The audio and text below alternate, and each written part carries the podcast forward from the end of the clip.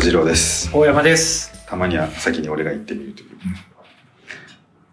そう、俺がさんそんなに集めてないんですけど、うん。唯一、てかまあ最近そんな集めてないですけど、唯一一時期集めてたのが、うん。あの、俺のここ、ここにはその、無料案内所ってフォルダーがあって、あその無料案内所の写真をすごいと、まあちょっと危ないんですけど、あ。すごい撮ってたことがあっていいねその、なんか、でもあれ、その後、その後炎上するんですよ。しかも、その俺が撮ってた福岡で。うんね、何でえっとですね、パルコで、ああ、はいはいはいはいはいはい。あの、はい無料案内所風にして、はいなんか店員さんとかを紹介したんで、大炎上したんですけど、俺が作品にする前に、いやなんかね、いつか作品にしようと思ってたんです。うん。で、その無料案内所ホルダーにはいろいろ入ってるんですけど、うん。あの、無料案内所の写写真とう、ん。えっ、と、あとね、何が入ってるんだっけな。あの、あれが入ってるんですよ。あの、えっ、と、割とね、えーこの、なんかこう見て、すごいよく見るコマーシャルじゃないですか。えー来年こそタバコ卒業とか。ああ、あのー、はいはいはい。ブログの記事とか読んでると、間に挟まってくる広告。あとね、これもちょっとコレクションしてて、それ、これ説明、どうしたらいい？どう説明したらいいあのえっ、と、やっぱり、えっ、と、ウェブで見てると、左の方に商品がずらっとな、これみ、俺以外にも出ますよね。商品がる出る出る。商品がずらっと並んでて、2×3 とか 2×2 とか 2×4 とかの、で、しとにかもく商品のサムネイルが、はい。で、多分あれ男の人だけじゃないかと思うんですけど、なんかメカが出てきません？謎のメカが。この機械なんだろうっていうやつ。メカ。出てこないですか俺だ、俺はね、すごい出てくる。多分、モノタロウとかが好きだからだと思うんですけど、あこの間取り損ねたけど、でね、最近分かったことがあって、ーうん。こいつらね、すごいことしてくるんですよ。あの、ここにこうなんかそれっぽいメカ出すでしょ、で、うんなんかねこの間面白かったのは、あの、要は、Bluetooth の電卓風の、うん。Bluetooth の電卓風。ブルどういうこと全然わかんない。えっと、え Bluetooth の、あの、キーボードの数字だけのやつあるじゃないですか。はい。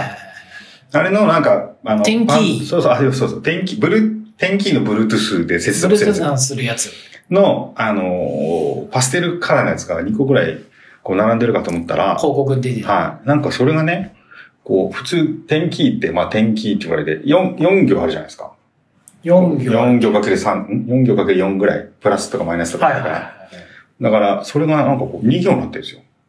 あで、点キーそっくりなんだけど、あ。2行になってるから、うん。うん。え、なんかそういう商品があるのと思って、うん。押すじゃないですか。うん。行くと、うん。4行あるんですああ。違和感よ。で そうそう誘導そう。しちゃ。そううそうそう。だからわざとやってんですよ。で、い。しかも本当にこいつが商品買うかどうかより、こだから多分そういうなんかアルゴリズムがあってう、ん。とにかく、これ何？この、で、俺はすごくそういうそのなんか、これは何する機械みたいなのがものすごく好きだから、思わず飛んじゃうのね。そう、どうしても、この間はね、あの、ふそれはね、何の操作もされてなかった。普通に、あの、バイクのキャブレーターがすごくいい感じに、こう、写真が撮られてて、これは何の機械か知りたいなと思って押しちゃうわけですよねあ。で、そうするとモノタロウのそれだけ売ってる場所に行くんですけど、うん。最近はだからその画像、その似たような画像を作って、うんちょっと違和感を作ってそれを押させるんですよ。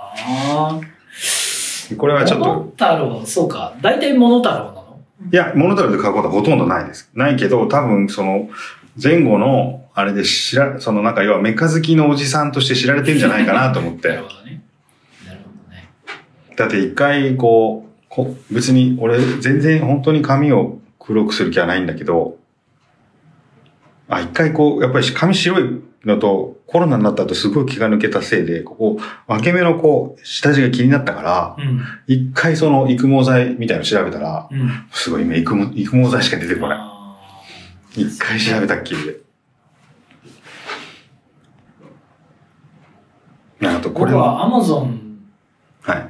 その、アマゾンで僕の本をすごい進めていくんですよね、アマゾンが。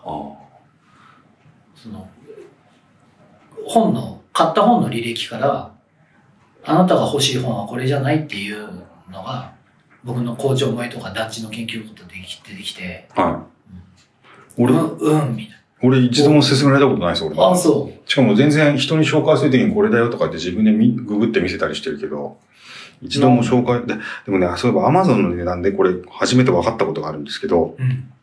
今、今ググってみましょうかね。サジロー Amazon で。あの、どうかな、今。アマゾンで、そうそう、これがどうなってるかみたいに。Kindle じゃない方があるかな。あ、中古品2800円。ちょっと落ち着いたな。何が言いたかったかっていうと、うんこれね、その、まあ、有名な話かもしれないですけど、うん。自分の漫画がそうなって初めて知ったんですけど、うん。俺が展示をやった後、この間11月に展示やった後、あの、パッと、その、誰かの会話の中で、座次郎さんが書いた本が、みたいな話で調べたら、中古品が1万1000円になってたんですよ。ああ、ちゃんと。で、それは別によ、よーく分かったんですけど、うん。要は、あの、売ってる方は、うん。てか、その、1万1000円とかで売ってたまに売れちゃうのをずっと待ってる人がいるんですよね。うん。で、真面目に280円に売ってる人もいれば、2800、あの、ずーっと、その、なんていうか、あの、多分、在庫を持ってて、うん。でバカみたいに高い値段を入れてるんですよ。つまり、うんこれに本当に価値があるかなんか誰も見てなくて、うん。展示の時に数冊、一番、一番下の方にある数冊100円のやつが売れた後、次売れるのを待ってる。るだけの人がいるんですよ。なるほど、そういうことか。別に展示があったから値段を急に釣り上げたんじゃなくて、はい。常に不当に高い値段、値付けをしておいて、そめったに売れないんだけど、うんなんかで安い方から売れてってなくなった結果。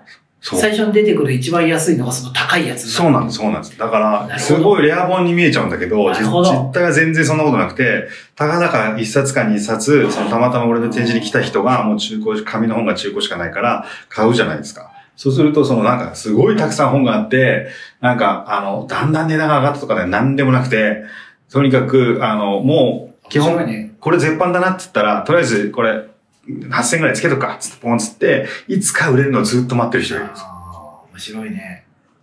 で、えー、か最初やった人すごいね。うん。で、なんかだんだんその、インターネットの中がこういう風になってきて、これを解決してくれる AI が欲しいなと思って。今、キーパーってあるじゃないですか、アマゾンって。うん。あの、値段のあれを、こう、推移を見てくれる人。はいはいはい。で、要は、あの、今、転売屋がつけてる高い値段なのか、うん。そうじゃないか、キーパーを見れればわかるようになってるでしょ。うん。うん。で、もっと言うと、なんかこう、なんかこういう、この、こうちょっとした、えっ、と、充電器を挿すのに、アダプターが邪魔だから、10センチぐらい伸ばして、こう、スッと10センチぐらいのタコ足。タコ足のやつとかって、これを買うのに、うんどう、結構手間かかるじゃないですか、実際買うって。ああ、それ何？適正な値段かどうか確かめたい。そうです、そうです。っていうか、例えば100円ショップに行くのがいいのか、ヨドバシで買うのがいいのか、アマゾンに行けばいいのかって、うん。なんていうかこう、別に俺じゃなくてもいい誰かがやってくれればいいことで、うん。だってこの間、あの、なんだっけ、食事のレコーディングダイエットみたいなアプリを入れようと思ってググったんですけど。アプリ、今、コロナアプリでみんなが使ってる標準的なやつ何みたいな時に検索してアも、プリ選びは確かに。もう、その。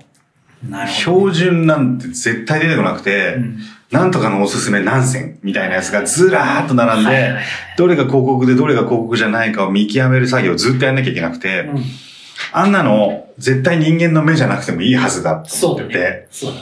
だから Google が出てきてすごい、あの、なんかこう、世界がなんとなくこういう、次の検索が欲しいなって、誰かがやってくれるんだろうな、そのうちと思思ってました、最近。なるほど、なるほど。その、ノイズばっかりになっちゃってるのを、うんそう書き分けるのを人間がやるのは本当に無駄だ。うん。ていうか多分、何なんでしょうね。やっぱり Google が成熟しちゃったから、だから Amazon もそうだけど、要はその、なんか、成熟するとこういうふうになんかこう歪みが出てくるっていうか、Amazon、うん、うんそ、そ、そこを、それってもうしょうがないんですよね、多分ね。変えていかない。こっちが、ここっち、こっちがってかし、か消費者が変えていかないとしょうがないのかもしれないですけど、これもう、僕、僕結構、まあだから、アプリは難しいな。アプリは、アプリは難しい問題だけど、そういうちょっとした買い物とかは同じように、これで悩むの本当に無駄。だから、もう、もう不当にそんな、明らかに不当に高いのでなければ、もう最初に目についたやつを買うようにしてる。それは正しいな。全く悩まないよ。はい、これでいい。それは楽しいな。そうなんですよね。要は、あの、1円の差のために、そう。30分自転車乗るより、そう。もうね、ほんほんとそれ、いやもう、だからね、40後半になってそう思った。もう、もうこれ当たり前の話だし、あらゆる人が言ってるし、今更ここで言う話でもないんだけど、一番貴重な時間、僕の時間が一番貴重なのでで。もうね、1秒でも悩む時間を少なくしたい。でも、そういう人たちのためにつけてるんですよ、これ2800円とか。いやもうだからその、だから、だ座長さんのその本をね、僕がね、まあ買おうと思って、2800円だったら僕は迷わずそれ買ってると思うよ。あ、そうです。これもう絶対買えない。ななぜかというと、そこにはもっと言うと、俺の時間はもちろんそうなんですけど、うんやっぱり、その、なんか、適正な仕事をしてる人たち。不当に儲けさせたくない。あのね、もう不当に儲けさせたくないを考えないようにした。あ、そう、それ、それだ。ど僕はもう。不当に儲けてる人を恨まないあなるほど。ようにした。なるほどね。だって、ああ、すごいな、それは。なんで、でもよく考えたら、不当に儲けてる人を許せないって思うけど、うまいことやりやがってって思うけど、うんじゃあね、同じ仕事僕がしたいかっつったら絶対したくないじゃん、そんな仕事。しないですよ。絶対こんな仕事面白くもなんともないし、うんもう不幸な仕事じゃん、まあそうですね。だとしたら、それ全然彼らうまいことやってなくて、いい、いいよ。もう、彼らにね、たかだか僕のね、財布からね、1500円、2000円ぐらい彼ら余分に回ることは、哀れみの大臣だと思ってる。あこんなしょうもない仕事やってかわいそうだねって。強い。強いなそうか。ちょっと、ちょっと目が覚める思いだなそれもなんか名前つ、いや、もうさ、全然前回、前、あの、仕事、会社を辞める話したけどさ、はい今そういう不当な儲けをやってる、やってる人が何歳か知らないけどさ、50超えてね、うんこの仕事、俺は死ぬまでやってるのかって気がついたら、その人本当に不幸だと思うよ。で、不幸だと思わないのかもしれないけど、不幸だと思わなかったらそれが不幸だよね。うん。そうね。いや、わかんないけど、わかんないけど僕はそう思ったから、いや、ちょっと何にも言い返せなくなっちゃったなそれはまあそうですよね。、いい。いや、それでも、それでも俺明日、明日、普通の安い単、やっぱ、そうだな。でも俺の時間の方が大事だしな。大事だよ。それは間違いなくそうなんですよな。すげえ時間かかっちゃう。プロ、今我が家ではプロバイダーをどうするかですげえ揉めてる、揉めてはいないんですけど、あの、そもそも、に入ってしまった。その、なんていうか、こう、複雑なビジネスしてくるじゃないですか。あ通あれ通信系って特に多いですよ。どういうわけかはい。携帯電話とかは、その、プロバイダーとはかい、何年契約で、うんあの、あの、キャッシュバックとか、はい その、まあ、あの、はい本当やめてほしいと思うんですけど、でも、やっぱり、それは、え、あの、ぶっちゃけどうしますその2年で切り替えたりしてます？2年もう、最初入ったらもうそれやりっぱなし？最初やりっぱなし。うんもうか考えるだけ無駄。そうか。やっぱそうじゃなきゃいけないよね。多分、えーでも、あの、誰だっけ？マイクロソフトの創創業者の人。んビル・ゲイツ？ビル・ゲイツだったらどうしますかね ほら、ビル・ゲイツって一番その、なんていうか、その、要はエコノミーの飛行機に乗ったり、そのカードも一番安いカード使ったりするタイプだから、でもね、さすがに、プロバイダーの値段を比較してるとは思えないですね。いや、多分だから、あそこは確かに言われてみて気がついたけど、あその、何こう、安いカードをは使ってい。はい。るんだって聞くけど、だけど、ビル・ゲイツは安いカードを使ってるけど、本当にどれが一番安いかを、うんあの、丸一日検討したりはしてないと思うよ。してないですよね。要するに、これ安いんだ。いや、じゃあこれってやってるはず。それそうは、ですよねその、何？彼の中で選択肢が我々と比較にならないぐらいでかいから、うん。その、彼が言う高いは本当に高くて、うん。彼が言う安いは、本当は僕らの庶民からしたら、彼が言っている安いの中にもっと細かい段階があって、僕らが悩んでるのはそのか段階の中のどれを選ぶかやってるんだけど、ビル・ゲイツはだから、その、そんぐらいの解像度で安いっていうのを。選んでるんじゃない？多分。そうか。なるほどな。ちょっと本当。わわかんないけどね反省したな、と、とは言いつつだよ。この前さ、僕はね、あの、毎週さ、保育園から、こう、あ、今日、今日金曜日だけど、お迎えに、息子をさ、迎えに行くと、金曜日週末になると、あの、上履きと外履き、保育園で履いてるやつ、持って帰って、こう週末洗うわけよ。靴を洗う。ね。で、こう、風呂場とかでさ、はいこう洗いながらさ、結構めんどくさい。くこう、子供の靴洗うのめんどくさいじゃん。あの、緑の歌丸ででしょこれそうそう、緑の歌丸で。俺そうも洗いますよ俺も洗うからわかります。やるじゃない。でさ、あれ始めたら始めたでさ、こう、愛する息子のためだからこうさ、ちゃんと洗いたくなっうん。ちゃうとさ、気がつけばすごい時間あれにかけてるじゃない？はい。でね、この上履きね、買っても数百円なわけよ。確かにね。でね、これね、毎週こんなね、なんか気がつけば15分磨きに磨いているみたいなことをやるんだったらね、毎週捨てて、新しい上履き買った方が、僕のね、時給から考えたらその方がいいって思ったの。はい。思ったんだけど、次の瞬間、僕の、おい、お前、お前今、僕の時給から考えたらって言ったかと。うん。じゃあね、靴、この洗ってる時間、じゃあ靴を洗わなかったら、お前は原稿を書くのかって言ったら、原稿なんか書かずにツイツイッターぼーっと眺めてたりするだけなわけよ。だったら靴やっぱり洗うべきだなって 思ったっていう。言ってることは反対だけど、な、まあなんかこう、そこで僕は思った、こうなんかさ、世の中で言ってる生産性みたいなことの、こう、うさんくささっていうのは、うん。これだな。そう、でも俺今ちょっと救われたな。やっぱり俺は靴洗うし。そう、靴洗った方がいいかも。やっぱり、うんあの、検討して安いの買った方がいいかも。てかあれなんですよ、俺、あの、あれが、これは、このこ、この件に関しては、あの、い石川はじめ先生が、うん。ファブ G ってやってるじゃああ、ないですかファブ G。うん俺はもうすごい自分がファブ G だと思ってるんですよ。ファブ G の説明をした方がいい。あ、そうか。しないと、そうか。要は、あの、ファブ G っていうのは、あの、石川先生の本に出てくる、えー、なんか、はい、そこにある廃材とかで、なんか、いろいろ、こう、発明品みたいのを作って、問題を解決するおじいさんたちですよね。えっ、と、なんだっけ、ブリコラージあそうですねュで、その日用品のブリコラージュ。だから、あの、なんか、捨ててあった道具とかで、獅子落としとか作っちゃうんですよね。そうそうそうそう。で、えっと、う俺はすごく体質が似てて、やっぱり、うんあの、それはむしろお金のことじゃなくて、なるほど。あの、感覚的に、あの、あ何にも捨てたくないんですよ。うん。本当に捨てるのが辛い人生なんですよ。ああ、わかる。それはわかる。だから皿とかも、あの、まあ、うちの妻が使ってるでっかいマグカップがあるんですけど、うんあの、最初の割れ方が、あの、めっちゃくちゃに割れなくて、うん。こう、4個か5個ぐらいで割れたので、うん。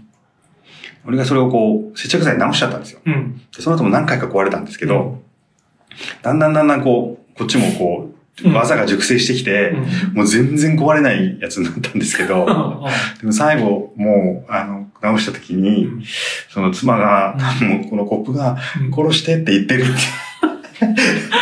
殺して、殺してって言ってるっていうぐらい、まあ彼女っていうか、その、なんかそういうファブジー的マインドっていうか、がない人たちは、うん。あれ、こう、捨てて新しいものを買うのが、俺に比べるとずっと、なんか、心のハードルが低い、低いらしいんですよね。あわかるわかる。ちょっと待って、わかるけど、今思思ったのは、その、なんだろうな。コップを直して使っちゃうのはファブ G とあんまり関係がないというか、俺ね、本質的には似てるとこあると思うんですよ本ね。当？うん、あの、いや、まあだから捨てられない。なんとなく何かに使えるかもと思って永遠に取っておいて、うん。ある時本当に、あ、これとこれを組み合わせたら獅子落としができる。最近イノシシがやってきてっていうのがファブ G の、ああのそうですね。作業、仕事じゃない、えっとそういうこ実際にそういうファブ G 的なことはやったことがあるの？あのですね、例えばで言うと、単に捨てられないだけ？えっと、例えば昨日のことなんですけど、うん。昨日、えっと、何年か前に子供たちが、あの、学校で育てた、キュウリかな、キュウリじゃない、なんかの、あの、プラントについてる、こう、ツタが巻いて、朝顔のはいはい。棒をずっと取ってて、うんそれを、あの、使って、こう、寝ても iPad で映画が見やすいやつを、輪ゴムと組み合わせて、それファブ G だで、。そのうちの輪ゴムの1個はなんと、あの、使えなくなっボロボロになって使わなくなった捨ててこの、腰のゴムです。あで、もう一個のゴそれムだから俺もうそういうもの、そのゴムとか、いつかこれつ使えるかもとか、そういう棒とか、うんでファブジーでしょ？で、俺それを作るマインドと、あの、壊れたコップがあるからって捨てるなんていうのは、同じ延長線にあるんですなるほど全く。なるほど。なるほど。だから、その、それさ、あの、捨てられないのは、結構何かに使えるから、もったいないと思って捨てられない。そうですもそうですあ、なんかこう、捨てること自体のなんかこう、エモーショナルな、なんか、あれとかではない？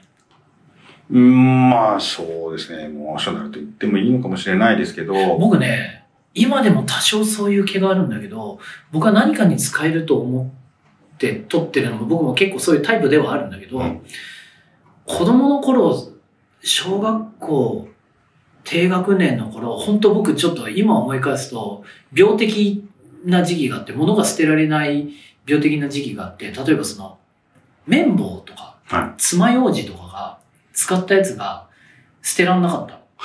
で、それなぜ捨てられなかったかっていうと、もう、かわいそうで捨てられなかった。かわいそうでかわいそうで捨てられなくて、で、親はさ、そんなね、汚いものをね、うんこれすぐ捨てるもんなんだから、捨てろって言うじゃない。うん、だけど、こう、僕、こう、本当に、この、この人、この人かわいそう、捨てられちゃったらかわいそうだと思ってずっと取ってたら、捨てろって言われたから、捨てなきゃいけない時に、綿棒にお別れの手紙を書いて捨てたことが あ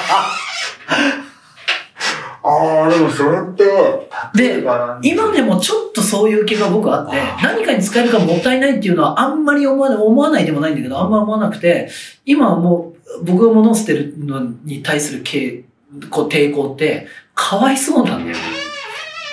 あの、自分の観測範囲内だけでまた男女って恐縮ですけど、なんかね、女の人の方が割と、ん私の周りでは、パッとそのものに感情移入しないで捨てられる人が多いような気がする。うん。なんか遊んでた人形とかでももうそれいらないが言え、言いやすい人が多い気がして、男の人の方がやっぱりなんか一度でも遊んだ。だから、要は今でも覚えてるけど、その、まあ、俺はそこまで思ったことないけど、でも、あの、ここの頃、こう、ロボットのおもちゃとかで遊ぶと、うん。あの、敵役のロボットはないから、うん。こう、乾電池とかだったりするわけですよね。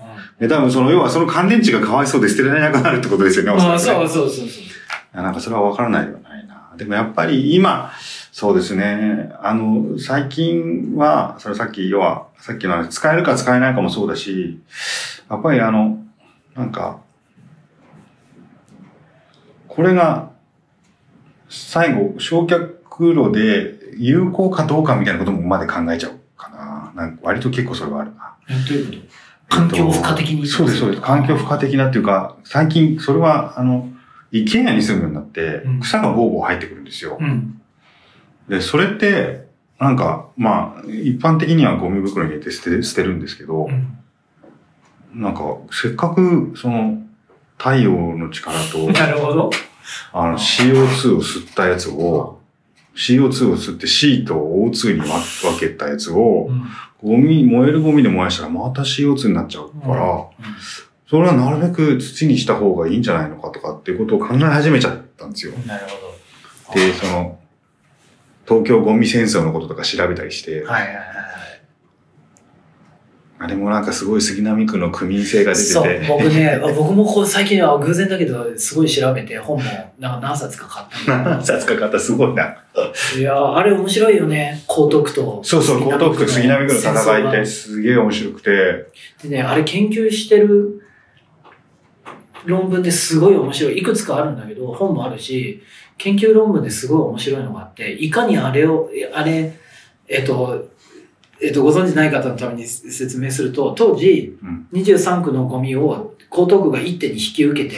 いたんだけど、それがもう、すごい公害の問題いや、じゃない写真見たらすごかったですね。すごか学校にハエ、ハエがうそうわーってたたかってる。そうそう。教室中にね、ちょっと今では想像ができないぐらい本当にまずい状態で、要するに焼却も追いつかないし、もうそこら辺に事実上なんか埋め立て地に野ざらしになってるみたいなの匂いとハエがすごくなって、で、で、えっ、と、なん、なんだっけ？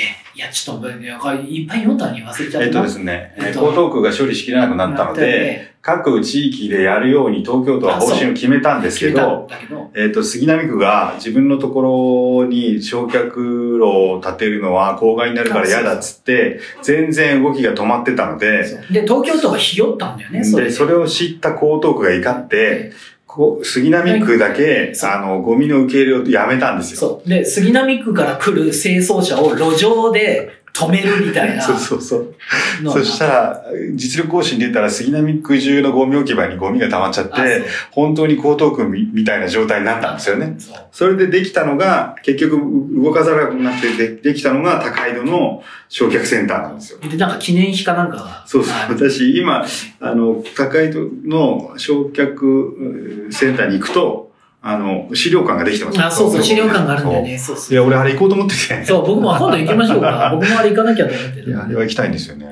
あれ、でね、お僕も面白い研究っていうのが定説な、うん。定説っていうか、まあそういう事実なんだけど、で、まあ杉並区の住民はね、ほんだら、まあなんか杉並、すここにはさ、区民のイメージ、区のイメージが大きくうん寄与してて、埋め立て地でブルーカラーが今よりも、もっとなんか、そのタワーマンションとかない時代だからさ、うん江東区ってもっとブルーカラーのなんかこう、23区の中ではブランドイメージが本当に低いと言われまあたそうですね。ところ下町というかね。はい。に対して、杉並区っていうのは高級住宅街もあってみたいなので、そういうのも付加された、まあこうイメージ戦争でもあったんだけど、っていう背景から杉並区の住民は本当わがままで自分勝手でってなってるけど、当時の報道と、えっ、と、都議会での議事録みたいなのを丹念にはいは精査して、そのイメージは本当かって調べてる研究がネット上にあって、それを見ると、あの、えっとね、杉並区の中ももちろん一枚岩ではなく、い。はいはい。その決定を下し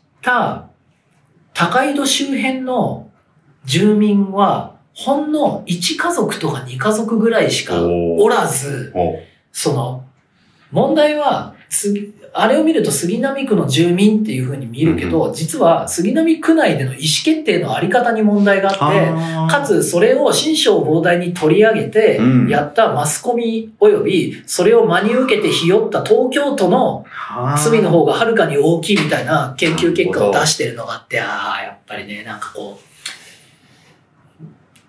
そう単純じゃないなって思って反省した。あれをよ。そうですね。この間のあの、たった一人が反反対した講演の話も、あたまたま俺もその、怒っている教授側の話を聞いたんですよ。そう。あそしたら、やっぱり、そそ、そんなになんか、そうものすごい理不尽なクレーマーみたいな、いや、もしかしたらそういうふうにも切れるかもしれないし、なんか、まあね、だ、大体、そのね、両論あるのかもしれないですね。いや、でもまあ、いいですよね、ゴミ戦争。今、う。まあゴミ、戦争面白いよね。まあ、平和な戦争ですよ、そうは言ってもね。戦争は戦争でも。まあ、だから本当の戦争がそんなに身近になかった。でね、しかもだからそこで言われてるゴミ戦争ってネーミングしたのは誰かみたいなので、だからその当当時の都知事がマスコミに向かってこれは戦争だと宣言してしまって、それでますますこう拍車がなるほど。かか。ったっていうのも、これだいぶ問題だと。だから俺は杉並区及び江東区民の問題ではなく、端的に言うとその、あの、研究の結果はうん、都が悪い。なるほど。まあでもそうでしょう。まあそれはそういう見方もあるでしょうね。だまあ完全に仕切りの悪さですよね。そう、ね完全に仕切りの悪さ。そうだよ。まあね、でも、あの、うん何の話だったっけ？なんでこの話になったんですあ、物が捨てられない。ああ、そうです。物が捨てられない話からゴミの話になっちゃったんですよ。あでもそれをきっかけに、あの、やっぱり、いや、俺今今でもか、その、なんだっけ、バイオマス発電って言うんですよね。その、うん。木とかを燃やして発電するやつ。うんでもなんかやっぱ調べてみると、思った以上にゴミの焼却場って発電してて、うん。で、やっぱりせあれで、なんか感覚的に木を、木とか燃やした方が、バイオマス発電でけ環境にいいとされている SG SDGs 的にもプラスとされているうん。発電方式なんですけど、うん。最初は感覚として信じられなかったんですけど、うん。どうやら、どうせ石油系を燃やすよりは、うん。木の方を燃やした方がいいという理屈で考えればいいらしいです。でどどういうこと？どういうこと？どう？えっと、発電はどっちにしろすると。うん。100うんまあ、あの、どっちにしろ、何を燃やしたところで、そう。すで、る。するんですけど、えっ、と、石油化学燃料系を使うより、えっ、と、最近し、あの、木になったやつの方が、うん。あの、木が循環するし、うん。その方が、えー、やっぱりでも喋っててもまだ納得できてないな。どういうこでとにかくバイオマス発電の方が、とうん。あの、ただの火力発電より、あのエコだとされているんですよね。うん。まあんそれはそうなんじゃないの？え、違うの？いや、でもなんとなく感覚的に、うん。なんかどっちに、だってせっかく木になった、例えば木だったら、木が朽ちていくとしても、うん。いや、また朽ちていくときにすごい CO2 が出るとか言うんですけど、そうそうそう。でも、朽ちた後に残ってる C の数と、灰になった時の C の数だったら、朽ちた後の方、要は土になった方が絶対 C は残ってると思うんですよね。うん。だから灰にする方がやっぱり CO2 は出るんじゃないかと思うんですけど。例えばでもさ、プラスチックはさ、燃やさないでそのまま残ってたら朽ちないからずーっと C をそうそうですね。溜め込むわけです溜め込ね。むじゃあプラってスチック、いう理屈もあるんだよね。そうですね。そう、そうなりません？あの、ちょっと、だこれさこれはさ、さっきもっていうか前回だっけ？え？ぜさっきか。その、ね、どの値段のものを買うべきかは悩まないっていうと、そのゴミの分別とかに関してもその域に僕は 入っていて、い。あそのねあ。、アプローチ逆だな。俺ゴミ数徹底的に分別しますよ。いや、ぶぶ分別してみますよ。はいもちろん分別はしてる。分別はしてるけど、その、え、どういうことですか？あ、捨てるときに？いや、その、どこまで分別するかあるじゃん。例えばさ、その、例えばさ、こう、中食買ってきてさ、はい食べ物が入っている、こう、容器、はいはい。えー、紙の部分と、シールが貼ってあって、はいわかります。わかります。わかります。ホッチキスで留めてあって、はいはいプラスチックの部分もあると、はいはこれどこまで分別はい。わかります。するか。はい。でね、これ、もうこう、いや、紙の部分がついたまま、プラゴミで出すと、おそらくこれは効率が悪くなるし、この作業を誰かがやっているうん。のではないかと思われるし、それは大変申し訳ないうん。ので、取るべきだけど、これ綺麗に取るのに、結構こう、なかなか剥がれんぞいや、そうですよね。で、それね、すごい、一時期すごい悩んでたんだけど、うん。もう。もう、これはね、論の立て方によって、どっちも正しいっていうのを読めば読むほど、うん。そどっちの立場、これはポジションによって言うことが違うので、うん。もう、えー、今捨てようと思っているものの原材料で多数決を取って、プラが多かったら、これはもうプラゴミだというふうに、もうしようと。うん。僕がここで悩ちゃんとやってやったらいいのかもしれないけど、うん。これは大きな目で見ると、ここで消費者に悩ませるということ自体に構造的な問題があって、ここで僕が悩んでもしょうがないんじゃないかって思うようにした。うん、わかりますし、まあ大体それでいいんじゃないかな。俺はどうしてるかっていうと、えっ、と、一応そうですね。まあ、なんかプラは、あの、どっちかっていうと俺は燃料だと思ってるんですよ。うん。あれ結構燃料として輸出され昔はされてるって話だったんで。そうそうそう。いや、そういう話ありましたよ、要はだから、あれはその、燃料だと思っては分別すると、あ、これはどっちかというと、その、なんか時間がどうのじゃなくて、俺の気持ちよさの問題で、うん。なんかこう、ゴミを分別したときに、なんか、あの、納得できてないとすごい気持ち悪くて、だからそれ、ザジロさんっぽいな。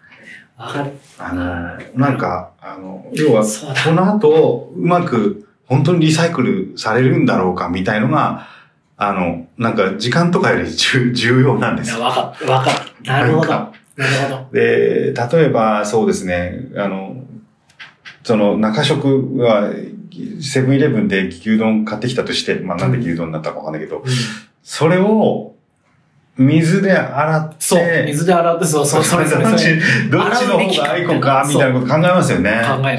でもやっぱ、そうで、きやっぱり気持ちよさが一番重要かなと思ってて、あの、なんか、だからその気持ちよさのためには、そのプラスチックが、本当にその後プラスチックとして利用されるか、うん。あの、その燃料として輸出されて燃やされるかが、実はすごい重要なんだけあそのとこど、はっきりさせてほしい。そう、すごく重要なんですね。で、それによってこっちのその分別する時のモチベーション変わるし、で、ペで、あ、もっと言うと俺ペットボトルの分類、ペットボトルの分別っていうのはもともとあんまり好きじゃなくて、うん。これ多分あんまりろくにその、分、そのリサイクルされてないはずなんですよ。要は、あそういう話を聞いたことない。ね、アルミ缶とか、あの、瓶とか缶ってほぼ100%、あと紙も相当な割合で分別できるけど、うんペットボトルの分別ってうん多分、瓶とか缶の印象に流されて、これも分別すべきだろうだと思うんですよね。うん。なんか、あの、だから、あれ、あれに、あれの、そう、あの、結構、そう、そういうことに関しては、うん。なんかちょっとすぐイライラしちゃうんですよね。あの、はあの、えっとね、あれ、ああいう、その、あの、紙ストロー、プラストローみたいな。いや、その、紙ストロー、プラストローの前に、やることはいっぱいあるだろうと思っちゃう。う んまあね。で、なんかその、イメージが大事だみたいなのに入られると、なんかもう、もう本当にイライラしちゃうんですよね。いや、わかる、わかる。なんその、イイメージ、その、要は、啓蒙のために人、人に苦労させんなよと思うわけですよ。なん、その、多分もっと、あの、あんだけ苦労、ストローで苦労するんだったら、もっとプラスチックを劇的に増やす努力が、絶対もっと簡単にできるはずだって思っちゃうんですよね。うん。多分俺だけじゃなくてみんな持ってると思うんですけど、うんでもなんかそういうの、だからその、ほら、割り箸、マイ箸を持ち歩こうとか、はいはいはい。わかるわかる。で、あれ、紙も、紙もすごいコピー紙減らすより使った方が、実は、その、パルプを育てるために、焼き畑農業やってた人たちが、あの、パルプの木を育てるから、その方が森が増えるとかね。そう、いろんなさ、いや、ああいう新たな理屈を持ってくる人たち、すごい、あこれ面い。白いだろうなっていつも思うんだけど。いや、なんかさ、そこはだから、いや、僕、ちょっと、面白いことは、その気持ちの違うんだと。もう気持ちの問題なあ、そうですね。みそたいなので本当にそうです。それね、それは思う。わかる。わかるっていうのは、さっきの、その、息子の靴を洗うかどうか問題。そうそうそうで。そこなんですよね、やっぱりね。そうね、やっぱりね、靴を洗ってると、わかることがいろいろあるの。靴洗わなきゃ気がつかなかった。あ上履きって、そういえば上履きの歴史って知らないなとか思ったりとかね。この布とゴムの部分の接着って随分な強度があって、しかもこれ、足のさ、つま先の部分ってすごいわ、こう、伸びたり、あの曲がったり繰り返してるけど剥がれないのってこれどうしてここまでできてるんだろうとかっていろいろこうやりながら思うじゃん。でもね、それは捨ててたら、あの、得られなかった僕の興味確かに。だから僕は気持ち、気持ちって言うと、あれなんだけど、なんかこう、僕の興味が増えるんだったら割に合う。全然割に合うなるっほど。なるて思ほど。そうか。いや、だから、あの、本も値段も調べると、さっきみたいな事実が判明するので、それなりに何う。かあるんですよ。そうね。それなりに何かあるんですよ。だからこの気持ちの問題だみたいなのは非常にあ危なっかしくてさまあそうですよ、わかりますだからさっき言った言葉だけ聞くとね、すっげえダサいですよね。ダサいっていうか、その、ザジオさん結構む矛盾することを言って、言ったなと思っていて、その気持ちの問題だっていうのと同時に、いや、その、啓蒙のために苦労させるなっていうのって、うん気持ちそうそうそうをひの否そうそうそう。定なわそれはでけじゃないもはもう判定してますね。で、やっぱりその世の中のさ、あのスピリチュアルでなんかちょっと厄介なことになっちゃってる人たちを動かしてるのって気持ちじゃない、あれ。ああ。だからね、こう、ザ、ザジオさんが。こう、いい、いいバランスでそこら辺の気持ちの、その、塩梅を、こう、決められる教養と知性を持った人だから、気持ちって言っても僕は納得するけど、うんこれが言い方悪いけど、うん。そこら辺の歯止めが効かない、うん教養のない人が気持ちだけに従ってやってると、あっという間にあの、その怪しげなスピリチュアルのなんかに陥るまであっという間なんだよね。だからそこ、確かにね。難しいよな。確かにそれは鋭い意見ですね。その通りな気がしますね。あと、確かに上履きって不思議な履物ですよね。そう、不思議な履物あれは不思議ですよね。そう。で、問題はさ、こう、洗ってる時にはいつもそう思うんだけどさ、洗い終わる頃には、あ上履きの歴史調べなきゃって思うのを忘れるそうそう毎回調べようと思毎回調べようって思うんだけど、洗い終わる時には忘れてる。俺もあるな、そういうの。あれ多分、あれですよね。だから、日本人が靴を脱いで、なんか上がる文化から来てるはずですよね来てるは。ずなんだよ。上履きって変な言葉なんだよね、考えてみたら。本当に変ですよね。しかも別にそんなに綺麗じゃん。でもね、やっぱり、普通、外で靴履いてるよりは圧倒的に綺麗な感じしますよね。学校の教室って。そう、みんな掃除してるしでもほら、あの、渡り廊下で一瞬だけ外歩くし、そうそうそうそうなんかゾーンとかありますよね。っていうか、それどころか上履きでトイレに行くからね、普通に。そうですよね本当に綺麗なエリアだけなのか。その綺麗に言ってる種類が。上履きがないとトイレには行けないですしね。うんあとあの、すごいこう、洗い出すとあの、ゴムの部分の汚れをすごい徹底的に落とそうとしちゃいますよね。とか、あやっぱね、汚れる場所のムラから人間の足の動きとかをこう、が思い浮かぶのって、いや、これ、靴、靴の汚れって足、身体の動きの記録をしてるんじゃないかとか思うと、あ、なるほどとか思ったりとかね。なんかそういうことを思わせてくれるんだったら、原稿書かなくても洗ってる方がいいなあーなるほど。原稿のきっかけになるかもしれないですしと。ね。そうそうそう。やっぱりちょっと捨てて新しいの買ってるって言うと、ちょっと原稿にしづらいですよね。はい ちょっと反感か。でもその、でもその反感、買いそうなその反感の正体でもあるような気がするんですよね。なんか、時間だけじゃなくてね。どういうこと？どういうこと？あの、例えば、そうですね。なんか靴を洗ってたら、違うな。えーいや、そうね靴を洗ってたら気づきの記事と、うん。時間が短くなるから捨てた、毎回捨ててるって記事だったら、うん。やっぱり靴を歩いてる気づきの記事の方が、人は読みたがるというか、支持を得そうな感じがするんですよね。どうかな？どうかな？今時さ、いや、実はその、そうか。実は捨ててる方がいいんだ、みたないるな。ほどね。その、要はバ、バズったりとか、のバズりの精神でいけば、そうそう。こっちの方がこんなに時間が得になるの方が、そうそういいねはいっぱいつくかもしれないのかな。そう思う。そこで一概になんかこう、今、今、今この時代は結構いい線いって拮抗すると思う。可能性はあり上履きの話。ちょうどいいんじゃないですか。どうでしょう。42分も喋っちゃってる。